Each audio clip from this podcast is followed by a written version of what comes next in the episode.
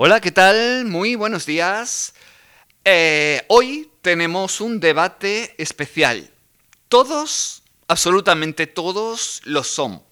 Pero este lo es aún más por una razón que muchos niños sufren, por desgracia. Algunos niños incluso ya no están ni tan siquiera aquí. Bueno, eh, tengo que deciros que a la redacción de Onda Sanlúcar nos llegó una noticia que es la siguiente. Peligros Menárguez, cinco años sin su hija, Lucía, quien se suicidó tras sufrir bullying. El subtítulo, analizamos la situación actual respecto al acoso escolar con la madre y una profesional de la psicóloga. Bueno, hay que decir que es de un diario digital que se llama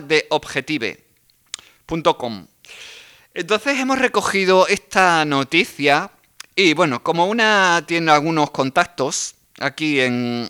Mm, no puede ser en cosas así para yo ser llegar a las grandes emisoras de radio. No, no. Tenía que ser en cosas como esta. Muchísimo mejor, además. Para hablar, como no, primero vamos a hablar con la madre de esa hija. Hablamos de peligros. Muy buenos días, peligros. Hola, buenos días. Bueno, yo decirte, peligros, que cuando leí esta noticia, la verdad es que me, me impactó muchísimo. Todas, todas estas noticias en verdad me, me impactan. Lo que pasa es que, oye, en cuanto leo la palabra bullying, bullying, de repente como digo, ya le están quitando un poquito de, fuerza a, esto que, que, es algo tan duro, ¿no? Que como es el acoso. El acoso y derribo, el acoso escolar, eh, el acoso y derribo, como yo lo llamo, el acoso a un niño o a un adolescente, que es algo tremendo, que ningún niño debe de sufrir. Pero ocurre ocurrió, ha ocurrido y esperamos que deje de ocurrir. Para eso hacemos eh, este debate, por ejemplo. Sí, dime. No, que, esperamos. Yo con, llevo mi lucha desde que mi hija se fue. Mi hija tenía tan solo 13 años y con ese objetivo luchamos para ver si se da voz, la gente se conciencia y que pase lo menos posible. Claro. Eh, tu caso pasó hace ya cinco años, ¿no? Sí, el 10 de enero del 2017 mi hija se quitó la vida. Ahondar hace cinco años. Imagino que no debe ser fácil esta entrevista para ti porque, claro, eh, implica ahondar en tu dolor, implica ahondar en este sufrimiento que llevas arrastrando desde entonces, ¿verdad? Pues sí, porque esto no esto no se quita, esto es de ya no se dice que vivir, nosotros decimos que somos sobrevivientes porque enterrar a un hijo es lo peor que puede hacer un padre y más cuando las circunstancias han sido por suicidio. Por suicidio provocado por otro, por otros niños que siguen su vida tan normal y mi hija, a causa de ellos, por culpa de ellos, está enterrada. Entonces fácil no es. Pero si se puede ayudar a, a otro, a que no les pase a otro, aquí estamos. Han pasado ya cinco años ¿Cómo fue? ¿Recuerdas cómo fue? Cuando tu, hija te avisó, te dijo algo, ¿qué ocurrió? Cuéntame. Cuéntanos un poco. Mi hija siempre, mi hija fue, siempre ha sido una niña muy, muy alegre, tenía muy buenas notas en el colegio y, y en el instituto. Ella, vamos, no bajó de nota, era de sobresaliente.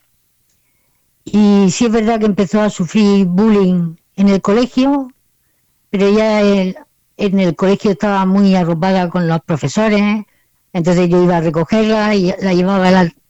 Y quizá ahí no lo he hecho tanto, lo fue llevando mejor, digamos, lo llevaba, no era tan consciente o ella supuso su esperanza en el instituto.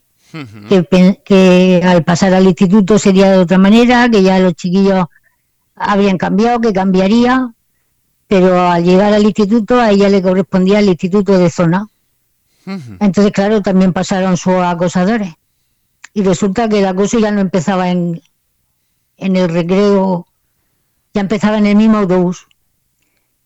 Y ella, pues, empezó con mucha ilusión, el verano ese lo pasó muy bien. Hasta entonces mi hija no había comentado nada, alguna vez sí que me ha dicho, mamá, es que me han dicho tal, yo intentaba darle ánimo, pero sin más, no le llegué a dar importancia hasta que ella empezó el instituto, como te digo, y, y a finales de abril fue en un comentario que estando en casa estábamos hablando de salir y tal, y de pronto ella dijo que sí, empezó a arreglarse y a los 10 minutos salió diciéndome, no mamá, he pensado, he pensado que no. Y entonces eso no es extraño. He pensado, que, he, pensado que no, respecto a qué? A... Que, que, no, que no voy a salir con ah. vosotros, que yo me quedo en casa. Digo, ¿qué? ¿Qué pasa? Digo, ¿qué pasa, Lucía? Dice, no, mamá, es que, es que, por favor, empezó a titubear y de pronto se derrumbó, se vino abajo, empezó a llorar y entonces ahí nos contó que es que no quería salir a la calle porque le daba vergüenza que, la gente la miraba, que si estaba gorda. Y, digo, pero Lucía, ¿pero de qué te pasa? Entonces nos contó pues, todo lo que estaban haciendo, lo que le decían, desde que empezaba el, eh, desde que montaba en el autobús hasta llegar a clase. Además, sus acosadores cayeron en la misma clase que ella. Le llegaron a pasar unas cuchillas diciéndole, quítate la vida, que el mundo estará mejor sin ti. Le ponían la zancadilla, le daban cocotazos, pasaban y le daban, que si era gorda, que si era vergüenza ajena. Y eso a mi hija, pues lo hundió, lo hundió que la llevó a creérselo. De hecho, bueno, nosotros ya nos pusimos en alerta, empezamos a, fuimos al instituto, ahí al principio parece ser que todo muy bien, pero claro, al principio sí es verdad que a estos dos chicos a uno lo expulsaron, a uno una semana y a otro dos días. Mi hija en ese momento se relajó, pero luego cuando pensó que volvían, pues claro, me dijo, mamá, es que no quiero ir, yo no puedo ir, mamá. Y yo fui al instituto otra vez a hablar con ellos porque mi hija no, no podía ir al instituto. Yo la veía que es que no, no quería ni salir a la calle, por si se lo encontraba, porque eran de allí donde nosotros vivíamos. Y fui a hablar al instituto y me dijeron que bueno, que ya se había puesto, que eso no, que tenía que ir. Digo, pero mire, yo lo que quiero es que me la cambie. Pensando que, que lo que había contra el acoso, que a mí me habían hablado que había un protocolo de acoso escolar, que me podían ayudar. Y entonces me dijeron que no, que ya el protocolo se había puesto, que ellos no iban a hacer nada. Digo, pero ustedes no me pueden ayudar a cambiar a mi hija en Que ya no iban a hacer nada. No, que ya habían expulsado a dos chiquillos y que el protocolo se había puesto en marcha, pero que no la podían cambiar de instituto a ellos. Que eso tenía que ser yo, y, como el plazo ya estaba cerrado, porque ya estábamos en mayo, a primeros de mayo, que no me la iban a admitir en ningún, en ningún instituto. Digo, pero ustedes no pueden hacer nada, eh, tanto que se habla del, del protocolo de acoso. Dice que no, que ellos ya lo habían puesto en marcha. Digo, pero ¿qué es lo que han puesto en marcha? Que lo han expulsado y cuando vuelvan, mi hija, ¿qué hace? Y, y nada. Entonces me fui, a, nos fuimos, mi marido y yo, al Ministerio de Educación. Yo llevaba, mi hija ya, ya estaba llevando al psicólogo. Ministerio de Educación, ¿El Ministerio de Educación de, de dónde? De aquí, de Murcia. De Murcia. Sí, nosotros somos de Murcia y nos fuimos al Ministerio de Educación a ver que desde allí intentar cambiarla. Y entonces me, me dijeron que primero yo dije el caso que había pasado en el instituto que había sido y allí resulta que no había llegado ningún caso de, acoso escolar. Digo, pero si lo han expulsado y todo.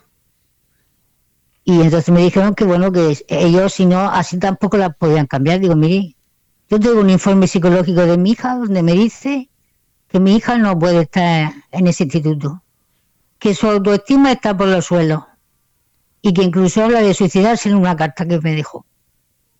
Digo, entonces, ¿qué quiere que haga? Y entonces me dijeron que había otro supuesto en el que por motivos de salud de la niña se podía cambiar. Entonces yo cambié a mi hija porque llevaba el informe del psicólogo pero no porque el instituto hiciera nada, ni siquiera había puesto en conocimiento de, del Ministerio de Educación que había habido un caso de acoso. No, eso no se llegó a denunciar por parte del instituto. Y yo fui al instituto y, lo único que me dijeron fue hablar también con la orientadora y lo único que me dijeron es que, que llevara a mi hija a un psicólogo, que si mi hija estaba mal, Digo, pero mi hija está mal por culpa de dos compañeros de aquí y por el corrillo de los que se ríen, por el acoso que lleva sufriendo. Y se encogieron de hombros y yo recuerdo que ese día salir de allí un día total. Así que me imaginé cómo se tenía que sentir mi hija. Porque mi hija la llamó la orientadora dos veces y fue entró a clase de mala manera. Un día dijo, venga Lucía, a ver, ¿A ti quién te quién se mete contigo? En ese, con esas palabras y en ese tono. Y mi hija, claro, mi hija llegó a casa llorando ese día y dice, mamá, es que ya todo el mundo sabe lo que me pasa, es que ya todo el mundo me mira. O sea que todavía más unida. Claro, es que no, esa no hay una sensibilidad por parte de, de, los profesores, de por parte de, de esas personas que están al cargo de los niños Claro, no, no tienen esa sensibilidad. Casi siempre, es, yo he escuchado muchas veces que por desgracia miran para otro lado. Es el comentario que más escucho cuando se habla de estos temas, que miran hacia otro lado. Sí, sí, sí. Yo también conozco a, muchas madres que han pasado por esto y tienen la misma sensación que el chiquillo, además, el chiquillo que sufre acoso se siente culpable porque le hacen sentir que además la culpa es de él. Sí. De, entonces, mi, hija ya, ya te digo, vino dos o tres ocasiones que y yo tardé, vamos, tardamos en sacarla por una semana, pero en esa semana mi hija me llegaba llorando casi todos los días. Y mira, hasta el día, menos mal que me la cambiaron, bueno, me la cambiaron, me sirvió de poco, porque es verdad que la cambié de instituto, pero ella ya iba con la idea de que de que daba igual el instituto que fuera, porque como ella se había creído todo lo que le habían dicho, sentía que la miraban mal, que estaba gorda, que, que ella no valía la pena, si, se, si le hablaba a alguien eh, pensaba que era por lástima. El día que llegó, te cuento una cosa, porque el día que llegó al instituto, al nuevo instituto, pues la llevamos mi marido y yo por la mañana y al mediodía la recogió su padre y cuando yo digo, ¿qué Lucía, cómo te ha ido, hija? Dice, mamá, dice, ¿sabes qué? Dice, que el profesor ha preguntado, a ver, ¿hay un sitio para Lucía? Dice, mamá, dice, y una chica ha levantado la mano dice, y no le ha importado sentarse conmigo. Digo, pero hija, o sea, esa, la sensación que llevaba mi hija. Y entonces, pues nada, ella se aguantó, pero cuando llegó Navidad, esa Navidad, pues ella la pasó, la pasó en casa con nosotras. Iba al psicólogo, pero cuando le tocaba volver al instituto se ve que todo se le venía encima otra vez. Y el y él empezó el instituto, ella empezó después de Navidad, empezó el lunes, el martes tenía reunión, porque aparte de psicólogo iba a, un grupo de terapia también, y el martes, empezó el lunes 9, el martes 10 tenía, 10 de enero tenía el grupo de terapia, y salió del grupo y, le di un abrazo a todos llegamos a casa y le pregunté cómo te ha ido. Y yo, mamá, dice, ¿sabes? Tenía ganas de verlo a mi grupo. Digo, ya sabes, digo, hemos quedado que vamos a hacer una comida la próxima vez que, que haya reunión. Dice, sí, mamá. Pero comió con nosotros tan normal. Su padre se despidió que se iba a trabajar, entró y estaba haciendo sus deberes, ya siempre hacía sus deberes después de comer. Y nada, salió, mamá voy a, probarme, a ella le gustaba mucho el manga. Y se voy a probarme ropa para el manga, que estoy preparándome el, disfraz. Digo, ah, vale, bien. Y nada, se metió a su habitación y, y ya no salió.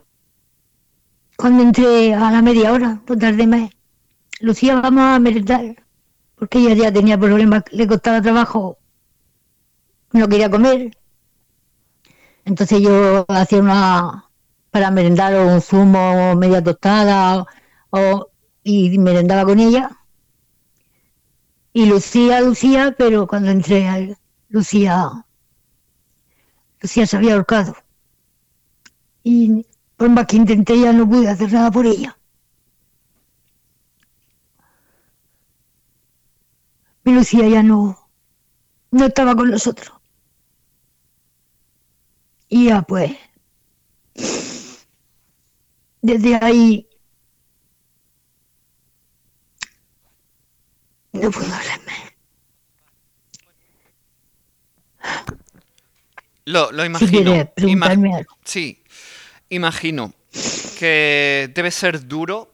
Además, Fíjate que yo he leído, que, yo tampoco puedo comprender, en mi caso, por ejemplo, yo, yo, yo me intento ponerme en situación, la situación actual, y no comprendo cómo en este siglo XXI, cómo en este año 2022, todavía seguimos estando un poquito en pañales.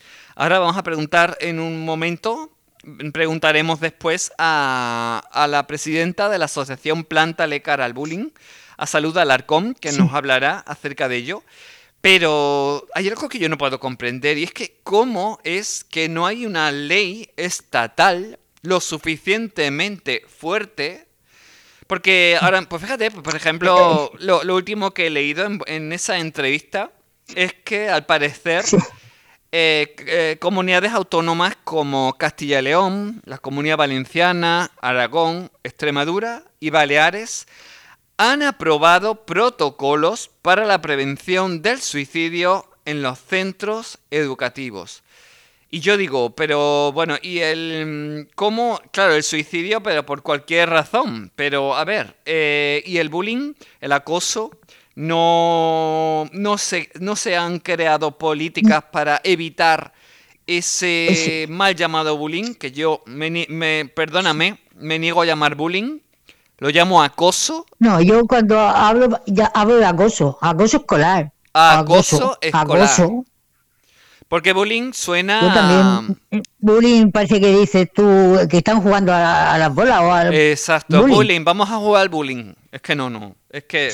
perdónenme, pero. Ah, desde aquí, desde Onda Sanlúcar, eh, no soy la única que piensa lo mismo. Ya me, me, han, me lo han dicho. Y bueno, yo la verdad es que todavía no puedo comprender es cómo los protocolos que se estén aprobando ahora todavía, pero vamos a ver, ¿a qué vamos a esperar para hacer una ley estatal? Porque existe una ley estatal. Porque me parece que si se, pues están, se están creando leyes a nivel de comunidades autónomas, eh, no sé. Yo, yo creo que la, la clave, no sé, mm, yo, perdóname, pero yo, peligros, creo que quizás la solución estaría en una ley más dura eh, para que, por ejemplo, los profesores dejen de mirar a un lado y, se tengan que hacer realmente, que hagan su trabajo. Eso para empezar, porque vigilar y cuidar de los niños es su trabajo. Al margen de que sí, que su trabajo es enseñar, pero como pasa tiempo con ellos y son menores, por tanto, son adultos responsables de menores.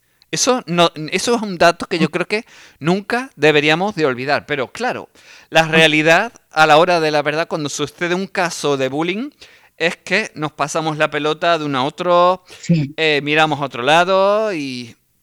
¿Qué pasa? Yo, yo no puedo comprender esto. De verdad que... No sé, estoy contigo. Yo tampoco lo entiendo. Y luego, sobre todo en los institutos. Porque mi hija en el colegio, ya te digo, mm, con los profesores, también es verdad que era una chiquilla muy atenta, le gustaba participar, de sobresaliente. Ella no llegó a bajar las notas en ningún momento cuando pasó al instituto siguió con sus sobresalientes, pero ahí los profesores pasan mucho más, porque mi hija, llegado a abril, ella no había ido a ninguna excursión y habían hecho varias. Yo me enteré ya a últimos de abril y ustedes no se dieron cuenta que mi hija no iba a ninguna excursión y no se le ocurre llamarme para decirme, oiga, o qué le pasa a Lucía que la tiene, que entraron, que entró con tanta ilusión y se ha ido apagando y no me llaman para decirme Mire usted que su hija, el nivel ahora mismo lo tiene por los suelos. No es nivel académico, porque el nivel académico no, pero la autoestima ya no participa como antes, se le nota ha bajado el interés. A mí nadie me llamó para decirme eso. tendrían que habértelo comunicado, ¿no? Es lo, es lo habitual cuando un alumno baja el rendimiento, cuando se ve que un niño está afectado por alguna razón, lo más habitual es que los padres se pongan en contacto con, o sea, los profesores se pongan en contacto con los padres, ¿no? Es lo más habitual, creo, ¿no? Eh, eh, eh, es lo que deberían hacer por lo menos, que son niños de 12 años, sí que están en un instituto, pero son niños de 12 años, son niños. Y los dejan como si tuvieran 16 o 17 y no. Pues hablando de edades, fíjate tú que en el año 2020 el suicidio entre jóvenes entre 15 y 29 años se llega a la cifra de 300 casos, siendo incluso la segunda causa de muerte detrás de los tumores, que son 330. Este dato es un dato estadístico, pero al margen de, de este dato estadístico, a mí me parece una barbaridad que en tan solo un año haya habido 300 niños o adolescentes que se hayan quitado la vida a causa... A ver, es que en este estado en el que vivimos, nuestros gobernantes, mm, ¿qué hacen? ¿Por qué no, no ponen ya, ya? Eh, bueno, no, no sé si tiene que ser nuestros gobernantes, tienen que ser eh, nuestros jueces, ¿no? Son quienes pueden cambiar todo esto, los jueces, ¿no? Pues yo me imagino que, que el gobierno, que es el que tiene que poner las leyes. El gobierno y, los jueces. Pues yo creo que tendríamos quizás que, hacer una, mayor presión a los gobiernos para que se impliquen. Yo creo que sí. Porque si no, si no hay una ley puesta por, por ley, ¿quién se va a mojar? ¿Quién se va? Los institutos, los no, los colegios no, lo niegan. Si no tienen una ley que lo ampare, porque ahora mismo no se puede tocar a un chiquillo. Los acosadores de mi hija, como eran menores, yo fui a juicio. ¿Qué pasó en ese juicio? ¿Qué pasó en ese juicio? Pues, ¿Peligros? Pues en ese, en ese juicio, después de, de mucho, vamos, de intervenir, sí, eh, hubo una amonestación a la, a la jefa de estudio, porque parece ser que había algunas cosas que no estaban bien hechas pero como habían iniciado el protocolo de acoso, según ella, se había iniciado el protocolo, que había, sido la expulsión de estos dos chicos, pues, pues y, los, y los chicos, como eran menores de edad y no se podían tocar, pues a ellos no les pasó nada. Y se quedó en una amonestación a, a la jefa de estudios porque es verdad que ciertos papeles no los presentó en su día en el Ministerio de Educación nos lo presentó, pero luego presentó otros que estaban fuera de fecha o no sé cómo, pero así se quedó el juicio. O sea que los, y los dos niños que... Los dos niños ya no son los dos niños que le decían eso a mi hija, pero luego estaba el corrillo que le reía las gracias y los que miran lo ven y miran para otro lado y los amigos que se van apartando porque para que no le salpique, que al final el acosado se queda solo. ¿Qué es lo que pasa? Entonces, si ya, aparte de la, que haya unas leyes, es que hay que concienciar a los niños y a los que el acoso es cosa de todos. Que el que mira y lo ve y no hace nada, también lo está se haciendo convierte en cómplice. Es que lógicamente yo creo que si miras y no haces nada, te estás convirtiendo en cómplice, ¿no? Claro, mi, hija, mi hija tuvo esa sensación de que la abandonaban, que si tenía pocas amigas se sintió abandonada por las demás, se sintió sola, ya no tenía ganas de ir con nadie porque, pues por eso, porque pensaba que ella, que ella daba asco. Y ahí se llegó a creer que daba asco, que estaba gorda, que la gente no quería estar con ella. Pues tan mal que, se quitó la vida. Sí que peor que para quitarse la vida tenía que estar muy mal. Porque ella solo veía su mundo a esas edades. Su mundo son sus amigos, empiezan a relacionarse y cuando eso se rompe sí que tiene su familia y contaba con su con primos ya. Pero en ese momento su mundo es salir a la calle, empezar a salir, ver sus amigos, sus compañeros, y eso ella no lo tenía, y veía gente alrededor que sí, incluso cuando bajaban yo, donde vivíamos, y a veces lo oía por la calle, y de pronto se sobresaltaba, y decía, ¿qué es, Lucía? Decía, nada, mamá. Digo, ¿pero qué pasa, hija? Dice, no lo oyes. Dice, ellos siguen con su vida, dice, y yo aquí encerrada. Sea que, que, destrozan, destrozan una vida y, y la destrozan de eso, tanto el que lo hace como el que mira y calla. Bueno, ¿qué te parece? Vamos a hablar con una psicóloga, porque el estado psicológico por el que tuvo que pasar tu hija desde que empezó todo, todo esto hasta que irremediablemente ella decidió quitarse la vida, pues hubo un proceso psicológico que, del que me gustaría que nos hablara eh, María Dolores, que es la, una psicóloga. Eh, buenos días, María Dolores. Hola, buenas, ¿qué tal? Buenas. ¿Sí, ¿Si puedes hablar un poquito más alto? Sí. Buenas. Sí, hola, buenas, ¿qué tal? Perdón. Sí, vale. ¿Ahora mejor? Sí, sí, mejor, mejor.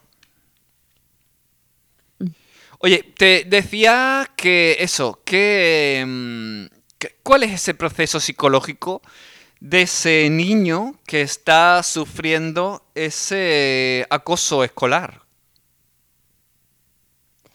Pues a ver, eh, esto es muy individual en cada persona, cada uno, cada niño, cada niña es un mundo, ¿vale? Pero bueno, el acoso escolar por lo general tiene un mismo patrón, que el patrón es que eh, comienza siendo, eh, sufriendo acoso escolar con, con verbalizaciones, no se muestran con agresiones físicas, y esas verbalizaciones pasan desapercibidas, pero realmente son las que poco a poco eh, van marcando en el adolescente y en el niño eh, un dolor que es el dolor psicológico porque eh, reduce, pues hay una baja autoestima, dependiendo del el mensaje que reciban, van creyéndose cosas que el resto les van diciendo que son, porque por lo general el acoso escolar nunca hay una justificación, nunca lo hay, porque no es real que haya una justificación, aunque hay a veces que los agresores sí que intentan dar una justificación, pero esa justificación no es real. Siempre, si vemos datos y cifras que Fundación ANAR, conjunto con Mutua Madrileña, muestra, eh, la mayoría de las personas que sufren acoso escolar sufren eh, por razones como las que sufrió Lucía, pues por tener una apariencia física diferente, por tener gustos diferentes, por ser diferente a los demás, por tener gustos diferentes, por tener creencias diferentes. Y ya por mero tenerme las cosas diferentes al resto, eh, hay un grupo de gente que decide hacer comentarios, meterse con esas personas y pues empiezan a mermar psicológicamente a esa persona. Luego, eh, lo que pasa a ser algo más eh, psicológico se une con agresiones más físicas, incluso a veces sexuales, y todo eso va mermando en la víctima a lo largo del tiempo. De hecho, lo que decía la mamá Lucía, pues es que es verdad. El proceso que ha descrito es tal cual. cuando tienes un apoyo por parte del centro escolar, ves como que a pesar de sufrir acoso, es mucho más llevadero, pero aún así el menor lo sigue sufriendo.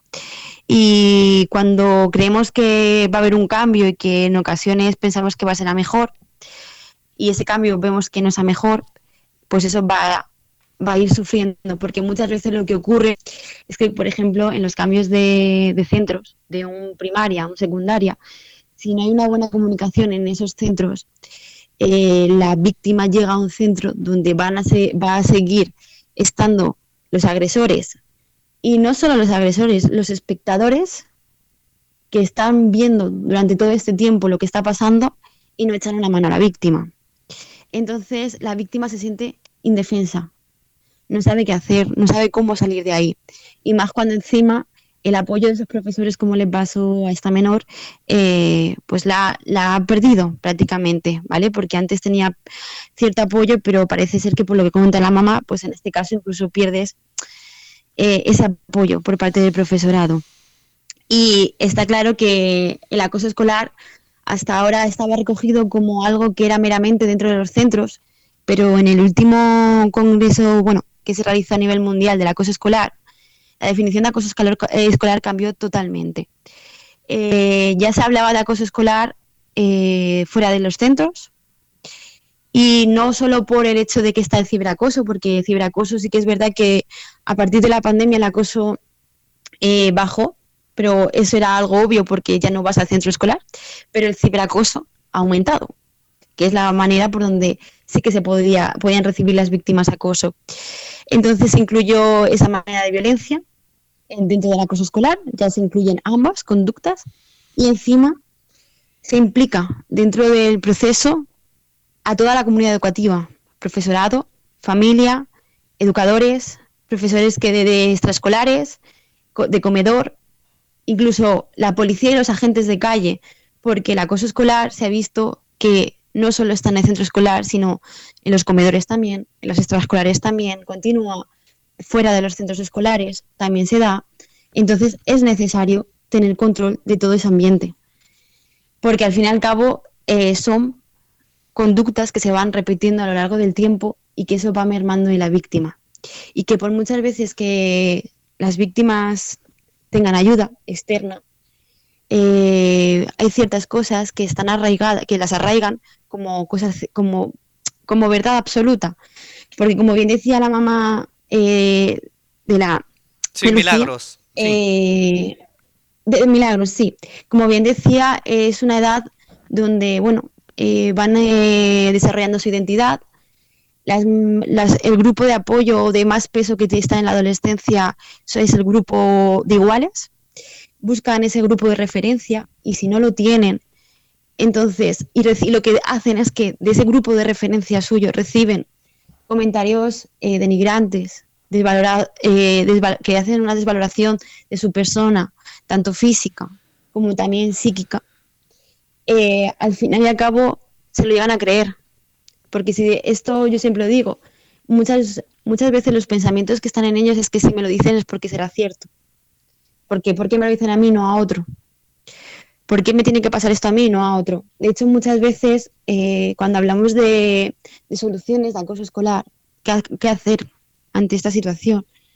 Muchas veces vemos que las expulsiones son medidas eh, que se toman y que realmente no son medidas adecuadas, porque sí que es verdad que dejamos descansar a la víctima durante ese tiempo, pero ¿y luego?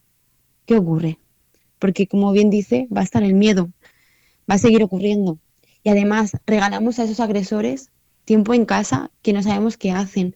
Para algunos sí que pueden tener consecuencias, pero para otros es tiempo libre en casa y no sabemos. Y al final no estamos, eh, no estamos haciendo una solución real. Y encima, otra, otro modo de solución que vemos y muy de común es que se cambia la víctima de centro. Y tampoco eso no es una solución, porque la víctima cuando se le cambia de centro, realmente lo que llega a pensar es que si me cambian a mí, el problema es que lo tengo yo. ¿Vale? Entonces, por eso, eh, puede ser eso que... tampoco es una solución. Puede ser, María, eh, María Dolores, puede ser que actuamos sobre la víctima. Eh, que sí, que hay que hacerlo, además, pero mm, ¿no sería quizás más efectivo eh, trazar una estrategia, una planificación previa para que eso, para que no eh, esos para detectar, por ejemplo, antes de detectar el, a la víctima, ¿no sería más fácil detectar al agresor? Y en el momento que, que detectemos al agresor, decir, a ver, eh, ¿por qué este niño está agrediendo? ¿Por qué este niño agrede? ¿Tiene un problema de fondo? ¿Qué está pasando con este niño? ¿Puede ser que tengamos que actuar desde ahí? ¿Sería mejor o no? Mira, eh, voy a empezar, si te parece, te digo yo cuál creo que, bueno, cuál creo no, eh, diría al 100% cuál sería el mejor trabajo que se podría hacer con el acoso escolar para que se acabara con el acoso escolar. Eso, gracias. El mejor trabajo que se puede, el mejor trabajo que se puede hacer no es tanto ni en la víctima ni en el agresor, sino en los espectadores. En los espectadores que apoyan. Porque si la víctima está, el agresor está, pero luego tenemos espectadores defensores, donde defendemos a la víctima y rechazamos la conducta del agresor, un agresor con un solo agresor con todo el resto de compañeros que van en contra de esa persona y que apoyan a la víctima, al final no habría agresión. Porque estaría, se vería vulnerable el propio agresor de decir, ostras, es que yo no puedo porque todo el mundo respalda a la víctima. Eso es el, el verdadero Esa sería la clave. Es que sí. La yo clave, ahora, yo, yo que la clave yo que la he vivido también en mi infancia, después, después ese bullying se convirtió en homofobia, después en transfobia, y que sé lo que es eso en mis propias carnes, mmm, creo que llevas muchísima razón en lo que acabas de decir. Por experiencia propia, además. Es que es así, es así, eso se ve. De hecho, cuando, mm, bueno, yo tengo constante, eh, bueno, hago talleres para adolescentes, eh, primaria y demás, y cuando vas y les das con la realidad y, y, les enseñas cómo acabar con el acoso, hasta ellos lo ven, porque ven que si todos nos quitamos ese miedo y vamos contra la violencia y defendemos a las personas que lo ayudan, yo que a mí no me están haciendo nada, pero que sí que tengo un miedo, porque lo que el miedo que tienen los espectadores es, ¿y si me lo hace a mí? Y yo también se lo digo, es que si no defendemos y no rechazamos la violencia, al final el miedo nos va a invadir a nosotros porque es como, este año están con esta persona, pero ¿quién me dice que el año que viene no me toque a mí? Entonces realmente hay que acabar con ese miedo y ese miedo se acaba con, defiende a, a toda víctima que veas y rechaza cualquier agresión que, veas. Y yo muchas veces esto lo ven, lo siempre se lo explica a los chavales y a los, bueno, y a, los chicos de, bueno, me gusta también decirles chavales porque ya en Quito y en en primaria eh, está en inicio de adolescencia prácticamente ya. Y, y, yo siempre se los digo porque eh, a día de hoy es mucho más común que las expresiones que utilicen a la hora de hablarse entre unos y otros sean a través de insultos, de, mot, de, bueno, de apodos o motes y te digo apodos o motes porque algunas veces sí que son apodos, pero otras veces esos apodos realmente no son apodos, son motes que se enmascaran como apodos. Y realmente, mm, si tú preguntas a los adolescentes, no les gusta que les llamen así y les llamen así. Entonces yo les digo que muchas veces eh, eso lo que están consiguiendo es que eh, promover el uso de esa violencia verbal que luego en un futuro se convierte en violencia física. ¿Por qué? Porque no me gusta que me llamen así, que me digan así, que me traten así, por lo tanto yo me defiendo. Y cuando yo me defiendo es de manera agresiva. O también verbal o al final física. Entonces, al final es por eso que si trabajamos con los espectadores sería lo principal para acabar con el acoso escolar. Luego, en una segunda parte, ya hablando de, eh, víctima y agresor, eh, por supuestísimo, estoy de acuerdo que a la víctima hay que darle un apoyo, apoyo psicológico, acompañamiento, apoyo de profesorado, apoyo externo, Y al agresor indagar en el porqué y educar, y educar en, en esos valores que les hacen falta. Porque cuando ocurre esto, vemos que hay una baja empatía, baja asertividad, eh, competencias eh, emocionales eh, muy bajas también, habilidades sociales también bajas. Entonces, realmente hay que enseñar ahí. Y muchas veces es muy importante no trabajar solamente con el menor, sino también con las familias, porque muchas veces hay un trasfondo detrás que viene arraigado por educación familiar y por ciertos problemas que, que engloban eh, todo el sistema de ese niño y que están promoviendo el que al final ese niño se comporte así en el centro escolar. Entonces sí, lo que me comentabas antes de sería interesante identificar al agresor y trabajar en ello, por supuestísimo. De hecho, nosotros cuando eh, hablamos con profesorados y demás, eh, aconsejamos que siempre utilicen eh, cada año hagan valoraciones continuadas de cómo son los grupos, los perfiles de alumnos que tienen, cómo están cohesionados, cómo no, qué perfil tiene cada uno, porque existen herramientas que les ayudan a eso. Y eso les va a decir de qué manera intervenir en clase, porque si yo veo que un niño no tiene un grupo eh, de trabajo, eh, suele ser más introvertido, por ejemplo, o que no tiene grupo de referencia, pues los profesores y los docentes podemos eh, se pueden, pueden trabajar en que en grupos de trabajo a ese niño y esa, o esa niña sea integrado en grupos de trabajo. Entonces, sí, sí que hay herramientas que se pueden emplear y sí, por supuesto, podemos ayudar a la víctima y si vemos que hay un perfil de agresor, trabajar con los agresores y con el grupo que tiene de referencia ese agresor. Porque por lo general el agresor no está solo. El agresor tiene un grupo detrás que le apoya y que hace que él continúe haciendo o ella continúe haciendo esa conducta. Bueno, si te parece, María Dolores, vamos a pasar, vamos a hablar con una profesora que además también es mediadora y vamos a preguntarle acerca de, bueno, mmm, eh, buenos días, eh, Susana. Eh, con Susana ya hemos hablado en otra ocasión, en otra, en otro debate, por cierto. Susana, tú eres. Buenos días a todos. Buenos días. Tú eres profesora, ¿verdad? Sí. Bueno, como profesora, ¿cómo te quedas? Mira, yo he de decirte que lo que he oído decir a, a peligros me ha roto. Te lo digo, me ha roto. Lo que sí que he visto, he ido tomando algunos apuntes, lo que sí que he visto es que en el caso de peligros ella nos habla de que en el colegio la nena, Lucía, se sentía arropada por los profesores y que por eso lo llevó mejor. Y luego al pasar al instituto es cuando ya se desencadenó todo. Pero es que yo pienso que ya en ese mismo colegio está bien que los profesores arropen, pero ¿y los otros? ¿Los cobardes? ¿Qué se hizo con ellos?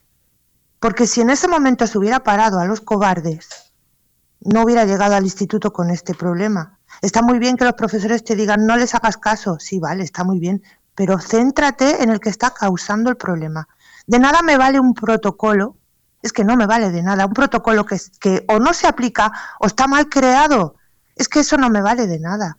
Lo que vale es lo que ha dicho María Dolores, lo que vale es actuar desde el principio, hay que concienciar a los niños desde muy chiquititos a lo que ha dicho, vuelvo a repetir lo que dice María, hay que decirles a los que ríen las gracias que no rían, que hoy son ellos, hoy es aquel niño y mañana son ellos, a los que tienen miedo que dejen de tenerlo, que no hay que tener miedo, que cuando vean una situación de violencia intervengan, que se lo digan a alguien, al que esté más cerca, o que ellos mismos le digan al agresor, para, y para aquí y para allá.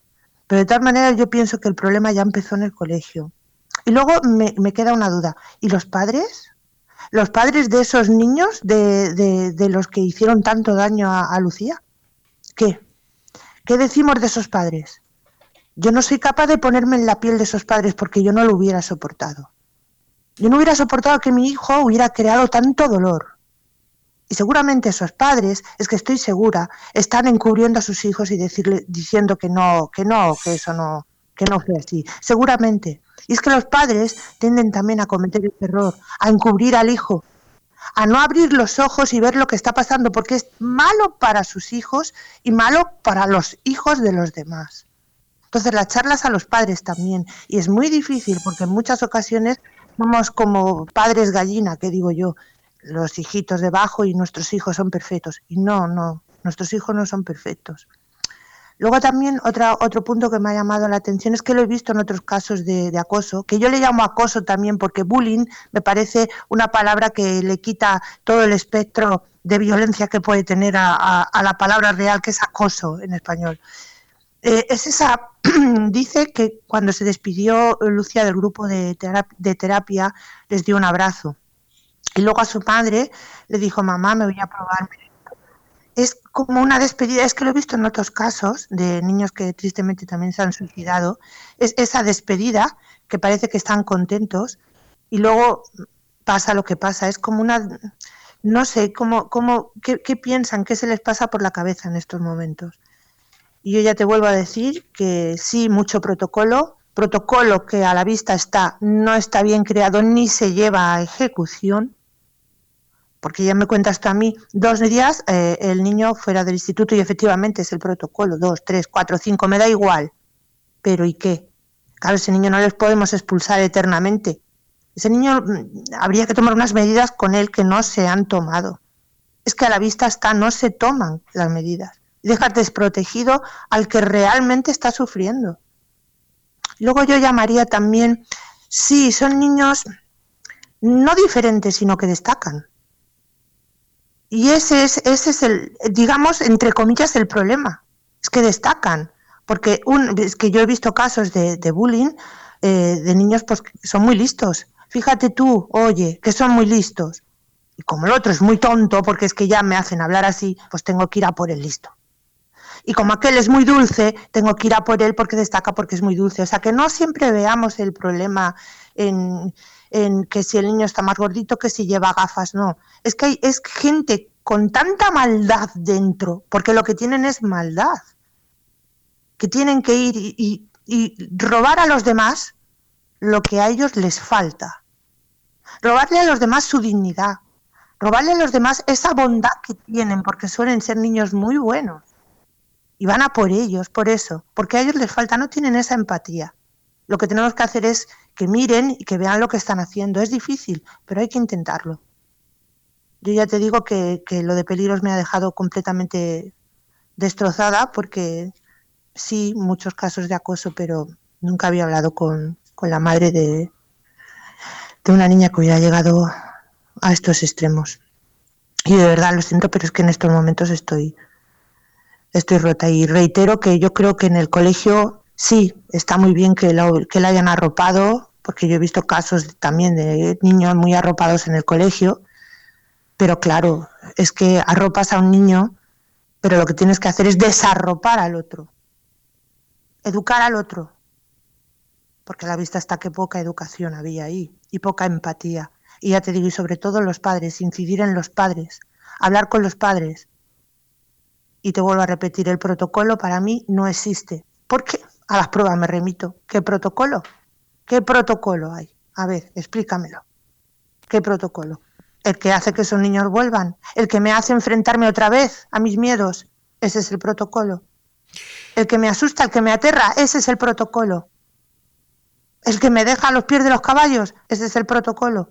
O en el caso de alguien que conozco, ahora me los voy a llevar a una clase, van a hablar con la psicopedagoga y vamos a enfrentar, van a estar el agresor y el agredido. Y van a hacer un cuadernito que se fue el protocolo, van a hacer un cuadernito para que ellos dos sean compañeros. Y yo me quedé sentada mirando. No, hombre, no. Eso no es. Así no se llega a ningún sitio. Al contrario, el agredido todavía estaba más metido en sí mismo y el agresor todavía más subido. Y cuando salga de aquí, del, gabinete, te vas a enterar. Y así. Yo creo que esto es, hay que cogerlo desde muy, desde, desde la base y tirar para adelante. Y tirar para adelante. Y ya te digo que el protocolo para mí es inexistente. No me vale para nada ese protocolo. Porque es que además es cierto, los profesores, eh, sálvese el que pueda. ¿Tú o no tienen tiempo o no tienen ganas. Tú, Susana, que eres profesora, Sí, ¿te has visto en, en esa situación alguna vez? Yo me he visto como madre, que es peor. Yo me he visto como madre, que creo que es bastante peor. Y he visto cómo miraban hacia otro lado. He visto y he llegado allí, me he identificado como profesora y encima me han dicho que siendo profesora, ¿cómo era yo capaz de ir allí a decir eso? Yo me he visto pero completamente descolocada, porque además em, cuando el, niño se defendió, encima el que fue castigado fue el, agredido, o sea, el, acosado, porque se había defendido. O sea, yo, yo, yo como, como profesora lo he visto, pero todavía lo he sentido más como, como madre de niño agredido y como profesora. Y que encima te digan eso, parece mentira que digas, como parece mentira. Es que tú tienes que estar, es que yo entiendo, es que yo creo que es algo que llevas dentro, tú tienes que estar con tus niños, es que son tus niños, es que en ese momento unos padres te han confiado a sus niños y los tienes bajo tu responsabilidad, los tienes que amar por encima de todo. Tú tienes que amar a esos niños y cuidarlos y tienes que estar pendiente y tienes que ver, porque es que eso se nota cuando a un niño le pasa algo. Si le pasa algo, habla con él. Y si ves que esa actitud que antes era alegre y ahora está triste, y ves que no depone esa actitud, llama a la madre. Ha pasado algo, algo en casa, algo que, porque mira que el niño está así. Vigila, estate vigilante. Y si no te gusta tu profesión, vete. Vete. Pero no juegues con la salud de, estos niños. Estate pendiente, haz reuniones, que te tachen de pesada, me da igual. Pero yo, bajo mi punto de vista, eso es lo que hay que hacer, es lo que ha fallado. Y es lo que falla. Muchos, salves el que pueda, vuelvo a decirle. Van a clase, doy la clase y me voy. Y se me olvidan los problemas. Luego están también los que están muy implicados. Pero me olvido, yo salgo, termino la clase y ya me voy, ya, ya he ganado el jornal, ya he terminado. Y no es así. Implícate. Te vuelvo a repetir, cuando están contigo son tus niños y que nadie los toque tanto al agresor como al agredido. Y si, y si vemos que el agresor tiene esa forma de ser, habla con él, habla con sus padres, habla con quien tengas que hablar, pero corta de raíz la situación, porque cuando el agredido dice y revienta y, explota y te dice lo que le está pasando, ya lleva mucho a sus espaldas. No es de un día, ni de dos, ni de tres, lleva mucho, lleva meses, lleva años sufriéndolo. Y cuando ya ha explotado, ya es difícil ponerle remedio, ya es difícil que ese corazón sane, sanará, pero muy poco a poco, y esa herida se queda para siempre. Pon remedio desde el principio, es que se, se nota, es que se nota. O jolines, es que, vamos a ver, es que ahora estornuda un niño en clase, uy, se ha constipado. Jolines, pues lo otro es más fácil de ver, ¿eh? Lo otro es mucho más fácil de ver. Un niño se apaga. Cuando está con esa situación, ese niño está apagado. A ese niño le pasa algo. Es que tú no te das cuenta que en el patio están todos jugando y el otro niño está aparte. Es que tú no lo estás viendo como profesor, que ese niño está aparte, que nadie juega con él. Porque es que pasa eso, le hacen el vacío. Porque están los que le tienen miedo a que a ellos se lo hagan y entonces yo no me arrimo. Pues... Es que tú no te das cuenta que ese niño está aparte. Pues fíjate, yo era uno de esos niños que en el recreo lo pasaba completamente sola. O bueno, en ese momento para los profesores era solo. No había nadie que, hiciera nada. Como mucho una profesora, una, decía, ¿qué haces aquí? ¿Por qué no juegas con los niños? Porque... No, mm, y yo, claro, porque una vez cuando ya pasó, ya casi terminaba el curso, ya me mm, iba yo caminando de camino hacia, hacia la escuela y ella, la profesora, iba en el coche, paró su coche y dijo, venga, te llevo a clase. Y por el camino aprovechaba, lógicamente, para preguntarme que qué me pasaba. Que si los niños me, me pegaban, me insultaban, ¿qué me pasaba? Pero claro, eso fue cuando ya llegó ya todo al final. pero fue cuando esa profesora realmente dijo, uff, ya esto ya no, no podemos dejarlo pasar. Pero claro, ya había pasado. Ya había pasado, en mi caso, ya había pasado de todo. El resto de profesores, nada. Mm, no sé si miraron para otro lado, no se implicaron o qué, pero imagino que en la actualidad viene a suceder un poco lo mismo. Bueno, en el, bueno, en el mejor de los casos. Sí, porque yo ya yo creo que encima a esa profesora que se preocupó por ti, porque los hay, ¿eh? Ojo, los hay muy buenos, que se preocupó por ti, seguramente luego los, el resto de los compañeros a ella le harían el vacío, porque ella sería, seguramente levantó la liebre y fue a hablar con quien tuvo que hablar.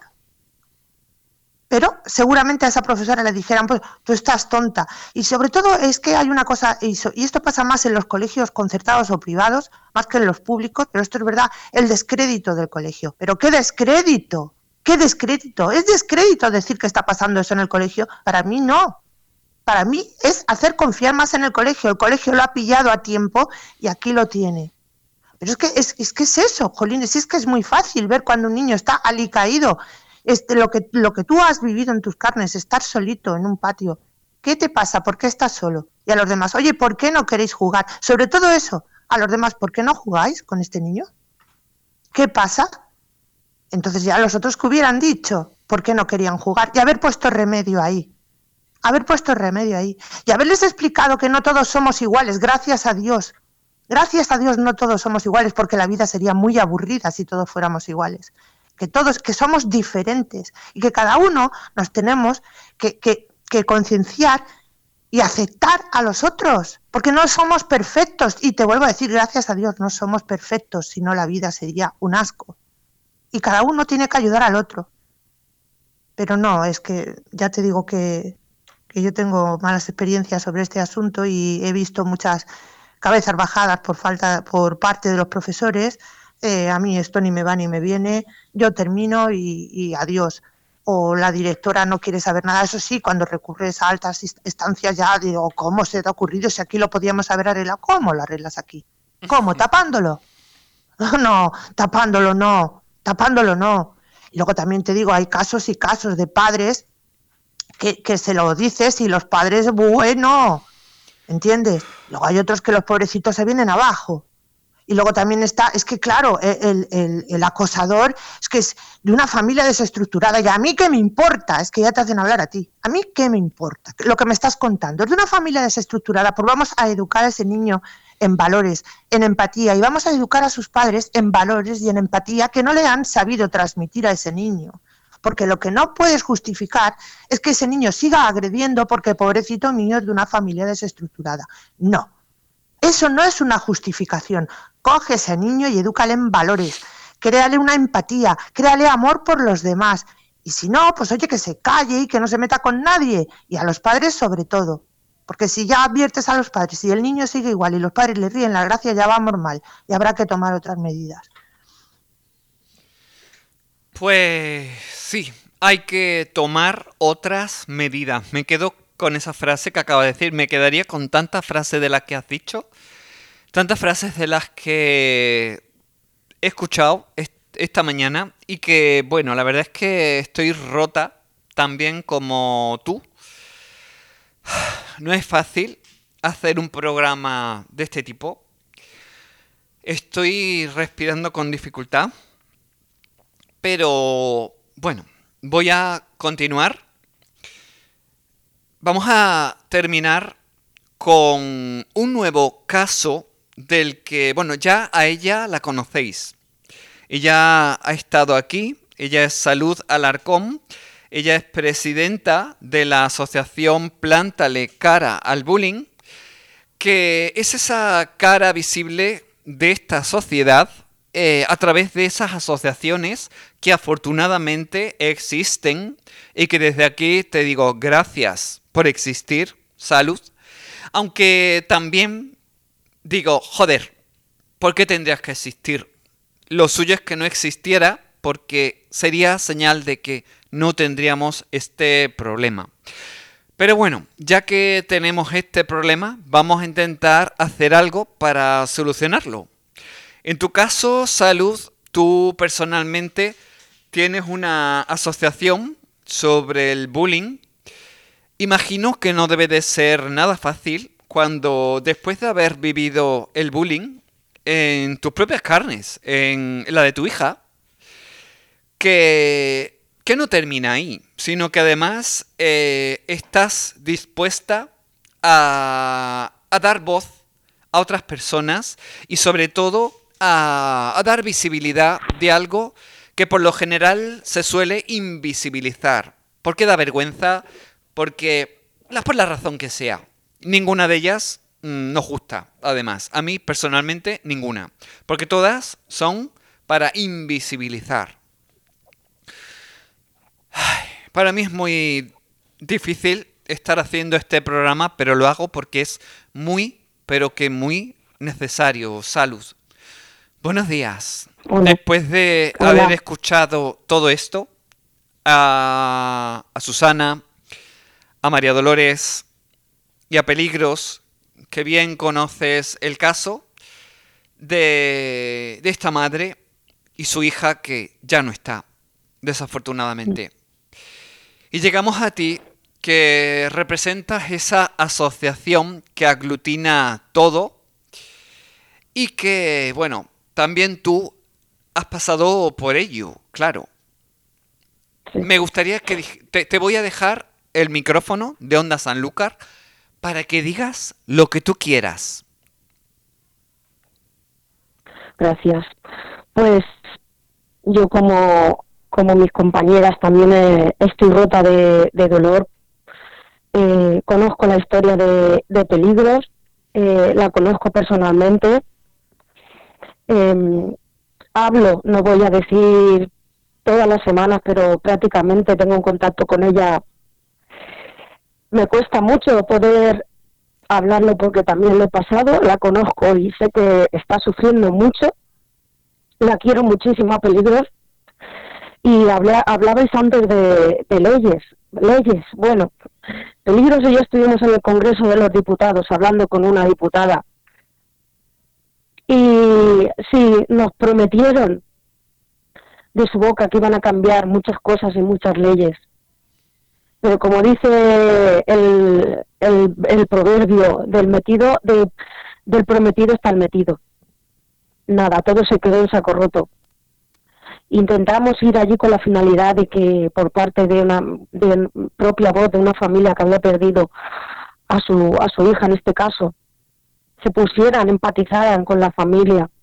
Pero bueno, sí, hay muy buenas palabras, pero quedó todo en, en algo, en agua, en agua de borrajas, sí.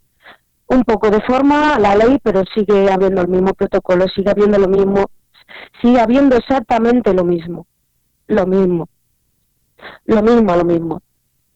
Entonces, bueno, desde nuestra asociación eh, no vamos a seguir parar, no vamos a parar de seguir reivindicando, yendo a donde tengamos que ir, ayudando a las familias, que como tú has dicho bien antes, Paula, ojalá esta asociación no existiera, porque sería algo bueno, se, eh, se diría que no existe el acoso escolar, o por, o por caso propio mi hija no hubiera sufrido acoso escolar, pero desgraciadamente existe esta y existen muchas a nivel nacional, que estamos prestando ayuda desinteresadamente. Yo, a ver, quiero que la gente se ponga en el lugar de el lugar de, de, peligros de su familia y que aquí estamos todos en este saco y a todos cualquier día nos puede tocar. Como padres que somos, que puede venir nuestro hijo o nuestra hija diciendo que está sufriendo esto.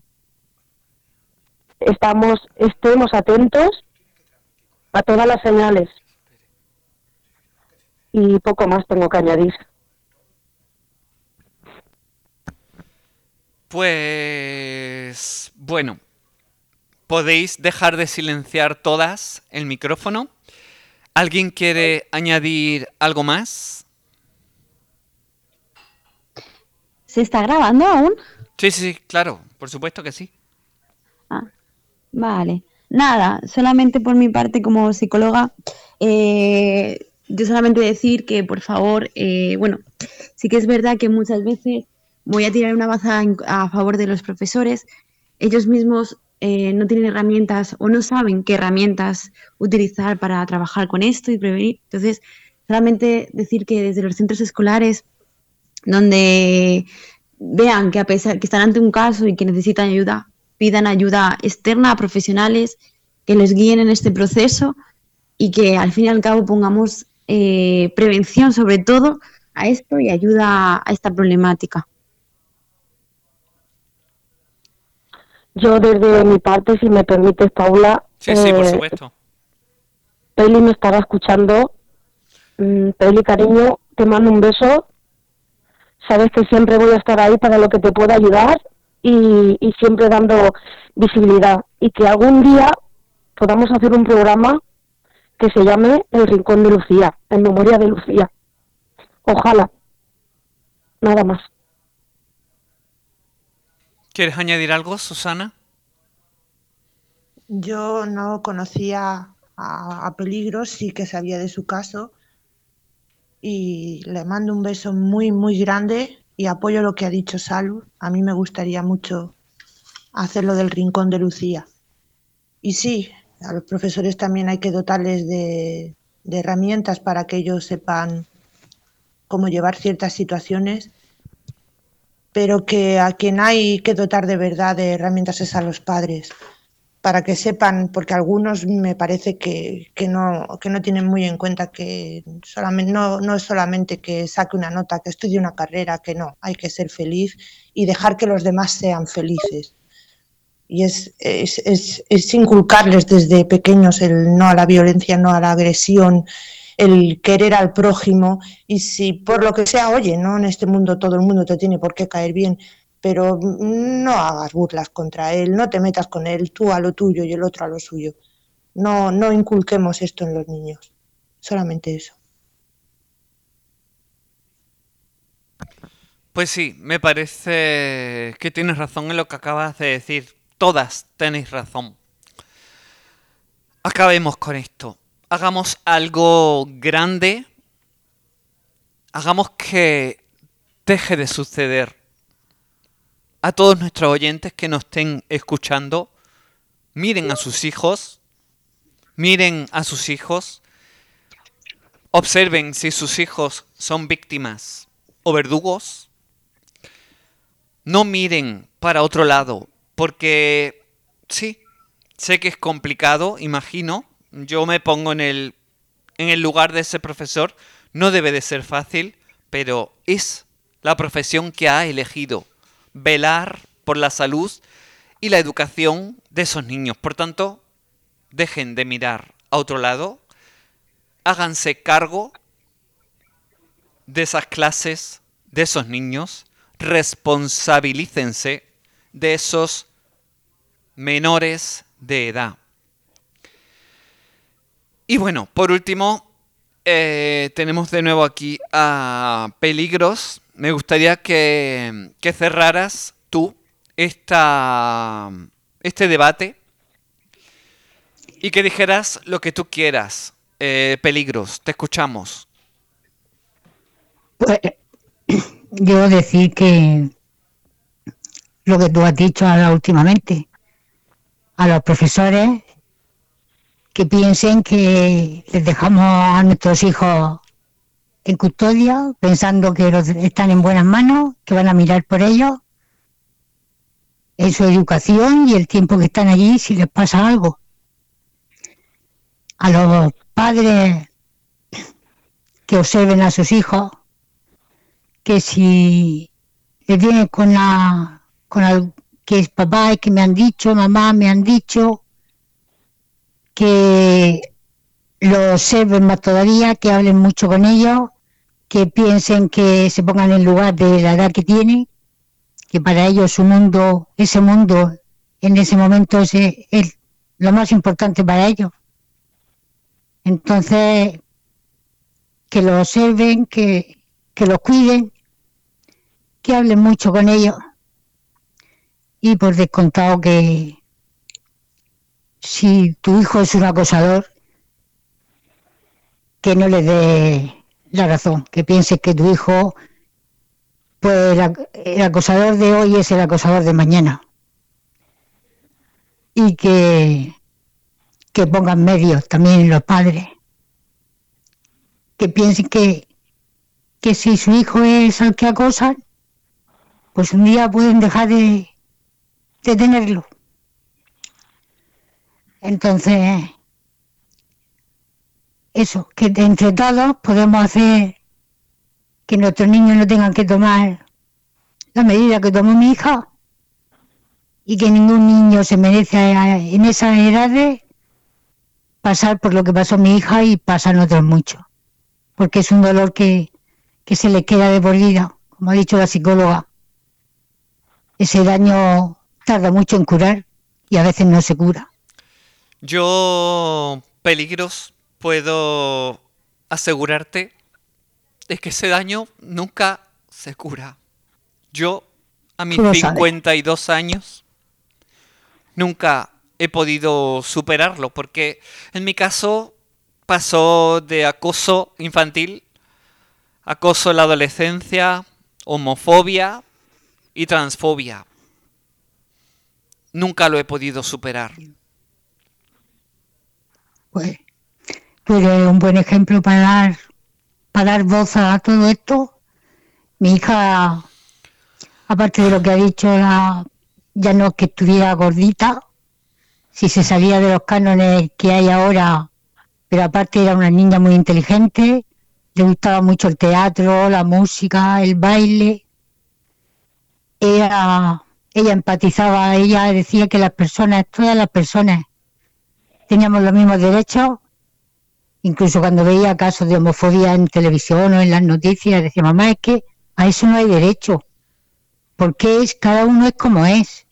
Ella defendía la igualdad, que todas éramos iguales como personas, que cada uno tenía su valor. Era una niña que sobresalía ya no solo por, por su inteligencia, es verdad que mi hija, pero la hundieron. El acoso la llevó a tomar esa decisión. La hundieron. A mi hija la destruyeron. Entonces no. A eso no hay derecho. Me quedo con eso. No hay derecho. Me quedo sin palabra. No puedo. Perdóname, pero. No puedo continuar. ¿Alguien quiere decir algo más? Nada, eh, Peli, eh, un beso muy fuerte. Y un beso, bueno, que, que sabes que me tienes aquí para lo que haga falta. Sí, yo daros las gracias a todas las que habéis estado ahí hablando, tanto a la profesora como a la psicóloga. A la profesora quería, hay una cosa que ha comentado de los padres, pues te puedo decir que los padres de los acosadores, uno sí venía de una familia desestructurada, que me da igual, pero eh, la otra familia que entre, era de una familia normal, eh, trabajadora, con su hijo en el colegio, fue la madre la que fue cuando su hijo fue expulsado, fue a buscarme y a reclamarme que cómo había podido hacerle eso a su hijo y no vio lo que él, su hijo le había hecho a mi hija. Yo mismo se lo dije, digo, me está, me está preguntando que por qué he hecho esto. ¿Tú sabes cómo está mi hija? O sea, todavía vino a echármelo en cara. O sea que, por eso hay que hablar con los padres también. Y que los padres se conciencien que su hijo puede ser un acosador. Que tomen medidas. Por eso hablo de leyes. Porque si no hay ley para los menores, pues que la haya para los padres, que también hace falta. Pero en fin, tendremos que seguir con la lucha y seguir hablando y contando. Mientras nos escuchen. Seguiremos con la lucha, peligros, seguiremos dando voz a todas esas personas que sufren esa causa directa o indirectamente porque sean sus padres, sus madres. Espero algún día poder hablar y entrevistar también al otro lado. Me gustaría saber cómo es la vida al otro lado, desde el punto de vista del agresor, ese padre o madre del agresor, quizás sea la asignatura próxima, quizás sea eso, el, el siguiente paso. Y eh, espero que algún día pueda ser un debate aquí. en los debates de actualidad de Onda Sanlúcar. Me despido aquí de todas vosotras, madres, grandes madres, que luchan por sus hijos. Y que nada os detiene para dar voz a esos niños. Que porque ellos no pueden. Gracias. Sí. Gracias por aportar tanto a Onda Sanlúcar, a este programa. Y también, como no, a, a mi vida. Porque también me aportáis mucho. Así que muchísimas gracias a todas y cada una de vosotras. Gracias. Gracias. Gracias a ti. Gracias a ti, Paola.